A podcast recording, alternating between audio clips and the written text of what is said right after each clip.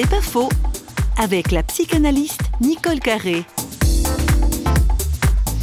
Je crois que nous pouvons tous faire un chemin absolument faramineux et que le grand malheur de l'être humain, c'est de ne pas croire en ses capacités.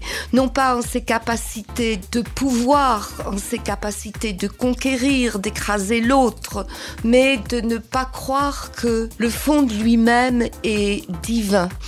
Même j'ai des amis athées qui entendent ça, que notre être est capable du meilleur et du pire, et nous pouvons aller vers le meilleur. Mais il faut aussi demander de l'aide, et se demander de l'aide à soi-même, ou la demander à Dieu, ce qui est en partie la même chose. C'est pas faux, vous a été proposé par parole.fm.